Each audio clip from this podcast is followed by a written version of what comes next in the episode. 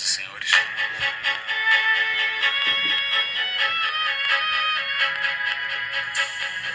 Come on. Come on. Come on. Tranca, chega aí, pra te dar uma ideia, chega aí. Se quer dançar, se divertir, pra lá e pra cá, pra sacudir. E desce corpo até o chão, com a mão no pé, mexe popozão. De lá pra cá, daqui pra lá. Aí quer dançar louca assim, ó. Joga a mão pro alto, joga, joga, joga a mão pro alto, joga, joga, joga a mão pro alto, joga, joga. Vê se você também, bota a mão no ombro, vai e volta, bota a mão no ombro, vai e volta. A sensação já é sensação. Adeus, Serasa Podcast. Começando agora. Então, e como sabem, o presidente Bolsonaro finalmente fez a cagada que todo jovem nerd e todo atleta que prometeu fazer uma jovem nerd a rainha do baile estavam esperando. Além de, ao que parece, ter indicado para o STF um desembargador que não é conservador, chegou ao TRF pelo quinto constitucional advindo da OAB e indicado pela Dilma na ocasião, que, ao que parece, também foi o relator ou pelo menos um dos desembargadores que votaram certa liminar, autorizando o STF a prosseguir na licitação para comprar lagostas. Enfim, o presidente, para fechar com chave de ouro, o creme de la creme, o momento da promoção nas reuniões do STS da Herbalife, o momento Renalto, Renault, o papo dos técnicos, o momento mais esperado do futebol, ele disse exatamente o seguinte. Aí diz também que ele votou para derrubar uma liminar que impedia, né, proibia o, o, o Supremo Tribunal Federal comprar lagosta. Se bem que não tem nada demais comer lagosta, nada demais. Certo? Qual o problema comer lagosta? Quem, quem pode, come, quem não pode, não come, pô. Tá certo?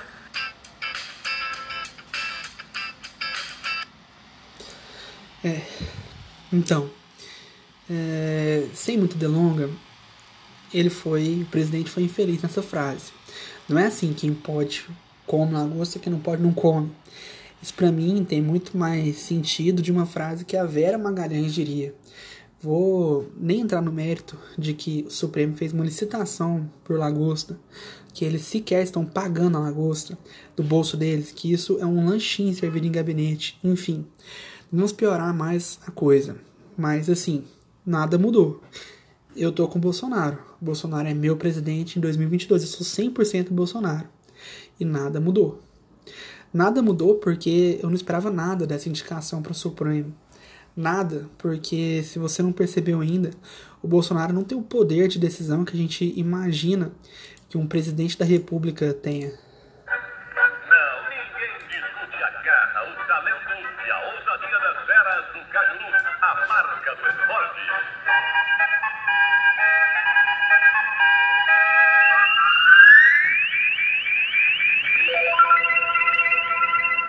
Meio-dia e 17, hora certa, tinta floral, a cor do seu sonho.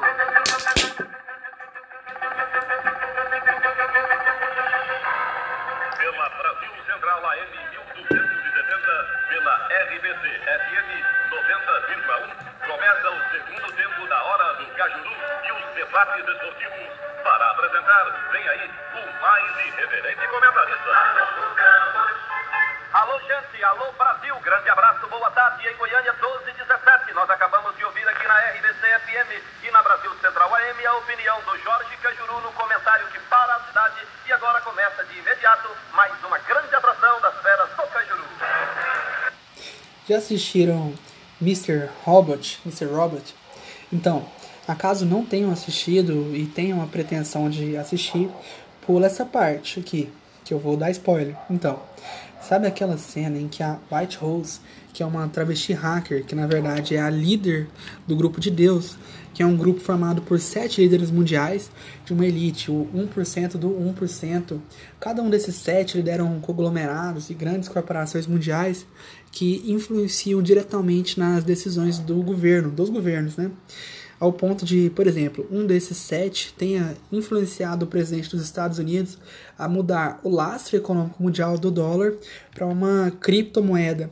É claro, isso no seriado, mas enfim, tem uma cena que a White Rose, que por acaso, além de ser travesti nas horas vagas, é também o ministro de defesa da China, tá entrevistando um youtuber meio sensacionalista, uma mistura de Alan dos Santos com Siqueira Júnior e o Nando Moura em seus tempos áureos.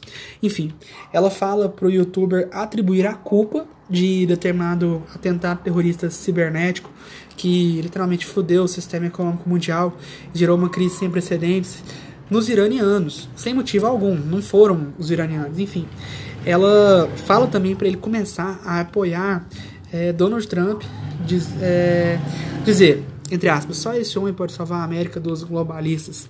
É engraçado, porque esse tirada de 2015, enfim, coincide com a época em que, de fato, Donald Trump era uma piada nos Estados Unidos. É, tratado como uma piada pela grande mídia, e somente youtubers e radialistas do Texas acreditavam de fato em Trump. E o cara ainda pergunta: mas se ele vier a ser presidente, é, de que forma isso contribuiria para os seus interesses? E ela responde: a White House responde: ele não precisa gostar de mim.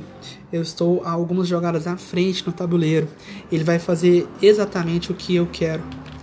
Então, de certa forma, é meio que evidente que estamos sequestrados desde o dia 11 de março quando começou toda essa grande farsa. Olha, esquece esse negócio de esquerda. Não é esquerda que sequestrou o mundo. Se Bolsonaro é um mero fantoche, se Trump também é, o cara que faz faculdade de jornalismo é, na USP, ou o relator do Jornal Nacional, ou sei lá quem, o Guilherme Boulos, por exemplo, não decide bosta nenhuma que acontece no mundo. Esses caras não decidem nada. Estamos sequestrados por um poder muito maior. Algo que sequer conseguimos perceber porque somos pulgas em um mundo onde eles são literalmente gigantes. Enfim, essa indicação do Supremo é uma espécie de pagamento de resgate para sermos finalmente libertados do cativeiro. E não pense também que o Bolsonaro está pagando esse resgate queimando sua imagem, sua carreira política, sua reeleição. É, literalmente sendo humilhado, fazendo tudo que a esquerda quer. Hoje foi um dia em que eu olhei e pensei: nossa, como o Bolsonaro é burro. E o pior é que o Lula deve estar pensando a mesma coisa e rindo. Então, não pense que o Bolsonaro se submeteu ao ridículo para pagar esse resgate por nós, que ele é um herói nas sombras, que nunca será reconhecido. Bolsonaro é uma boa pessoa, de um baita coração, que não tem infelizmente, nenhum poder de decisão, assim como eu e você. Está lá, está lá como qualquer um de nós poderíamos estar. Ah,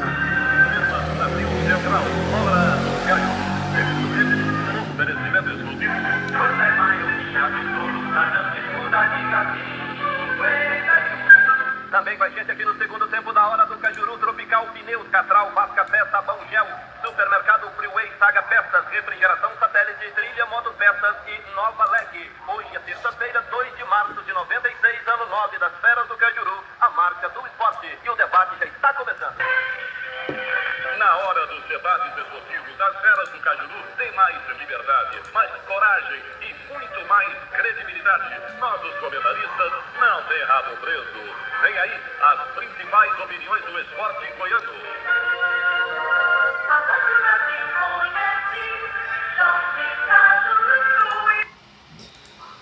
Semana passada, durante a transmissão de Botafogo e Vasco, segundo o GE, Jairzinho teria tido atitude machista ao reclamar de uma bandeirinha e dizer vai lavar roupa. Então, eu acho que nesse caso aí o Jairzinho realmente errou.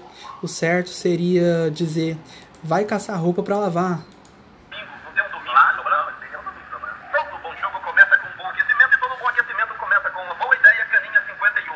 O Cajuru, pinta tanta cotação, não sei se você ouviu essa. Hoje falaram com o Marconi Carvalho, aliás, falaram com o Marconi, diretor do Vila no banco. Ele foi ao banco e falaram duas pra ele, Cajuru.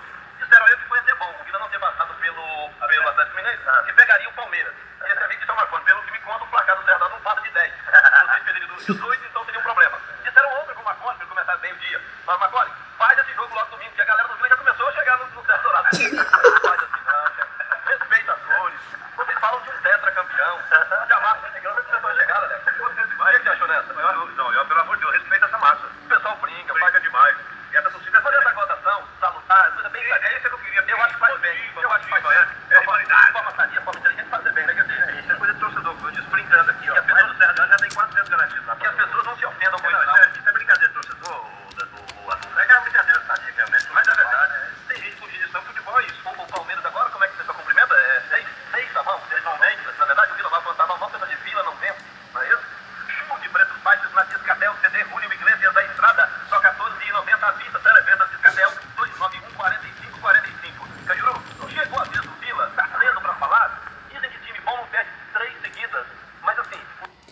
Julio Iglesias, né? Propaganda do Julio Iglesias na rádio. Isso que era. Ó, é, reportagem publicada pela Sagres 730 na tarde do dia 30 de setembro, às vésperas do jogo contra o Corinthians, abre aspas. Na quarta-feira de futebol, na hashtag Rádio Sagres, com a cobertura de Aparecidense, Goiânia e Corinthians e Atlético, será especial nessa semana. Três mulheres, hoje trazendo mais qualidade para nossas transmissões e dando continuidade a uma tradição do prefixo 730. Assim, a tradição que eu conheço do prefixo 730 vem lá da Rádio K do Brasil, cuja eu escutava desde os tempos áureos em que Cajuru dizia o Goiás escalado, como joga? Que eu me lembro, a participação feminina na rádio limitava-se ao, ao Gama, encerrando o programa dizendo que ia comer o rabo da Reniaquina em casa e ela batendo nele ao vivo no canhão das feras. Ó, não é que tem problema mulher bancada de futebol, não. Não é nada demais. É como se fosse normal. A Cecília Barcelos, inclusive, foi a única comentarista a cravar o título do Atlético em 2014, antes da partida decisiva é, contra o Goiás, né? Em que o Goiás era favoritaço, invicto, tinha ganhado de todo mundo, já era o campeão, o tricampeão gritaram tricampeão, inclusive, por volta dos 42 minutos, 43 ali do segundo tempo.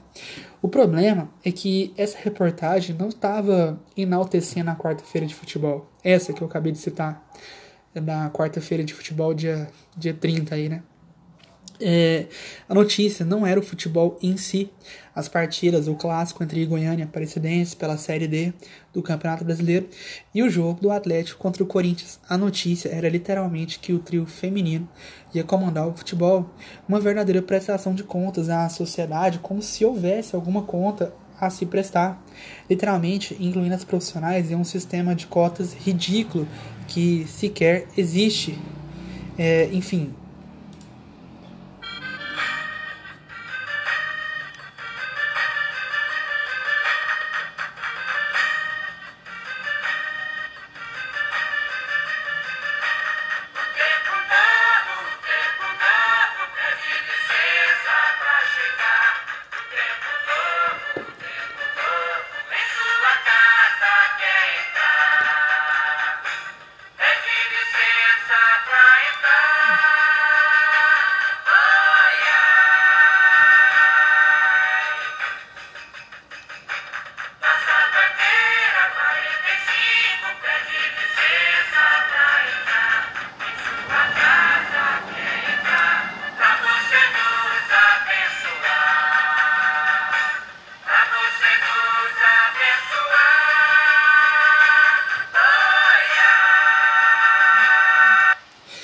a gente não percebe as coisas, né?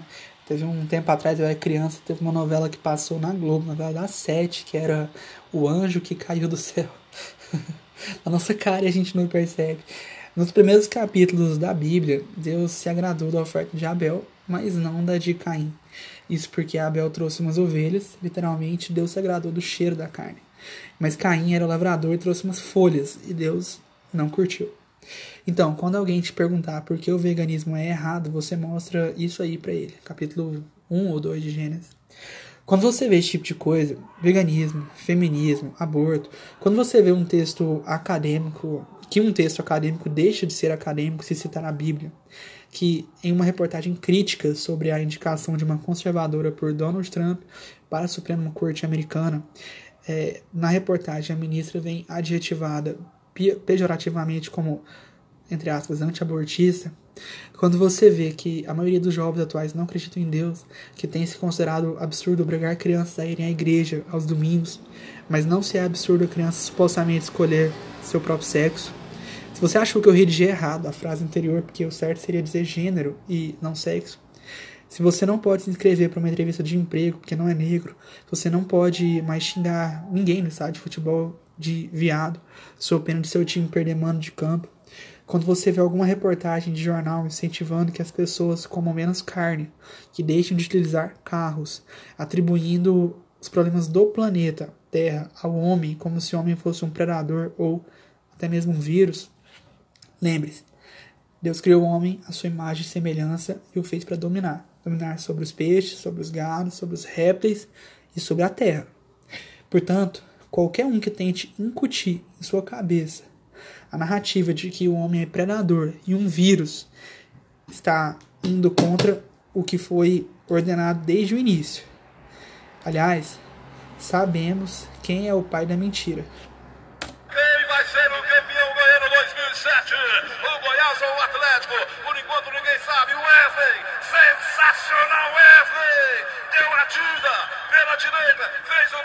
perdeu a bola, corte feito pelo Diego, mas o corte caiu, gol